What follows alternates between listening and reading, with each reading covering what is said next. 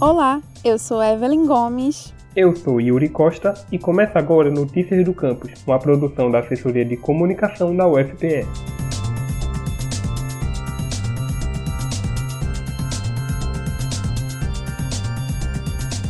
Esta semana, o Notícias do Campus traz para você uma série especial sobre a campanha do Novembro Azul. Todos os anos, durante o mês de novembro, é comum observar diversas ações que chamam a atenção da população masculina sobre a prevenção ao câncer de próstata. Mas, na edição de hoje, nós queremos lembrar que não são somente os homens que precisam se preocupar com o câncer de próstata. As mulheres trans, travestis e pessoas não binárias também podem desenvolver a doença. Para se ter uma noção, a ocorrência da doença entre mulheres trans, apesar de ser baixa, pode ser bastante agressiva para essa população. E quando não existe um acompanhamento hormonal adequado, pode facilitar o aparecimento da doença. Outro agravante é que essa população também costuma encontrar dificuldades ao acessar os serviços de saúde.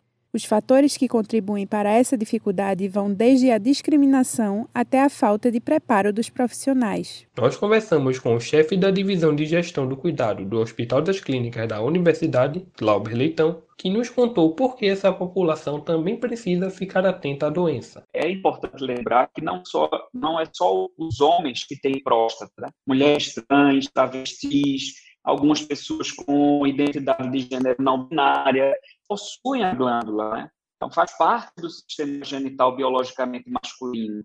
E, e são suscetíveis à doença, é, da mesma forma, precisam ter é, o seu rastreamento é, e o mesmo cuidado. Então, independente da identidade de gênero, se a pessoa tem próstata, é, existe o risco. Na saúde pública, ainda existe a necessidade de lançar campanhas específicas para a prevenção do câncer de próstata em mulheres trans e travestis. Apesar de ser uma população em crescimento no Brasil, o acesso à saúde ainda é um desafio. E é lembrando da importância do esclarecimento das informações e da prevenção do câncer de próstata que finalizamos o último episódio da série especial sobre a campanha do Novembro Azul.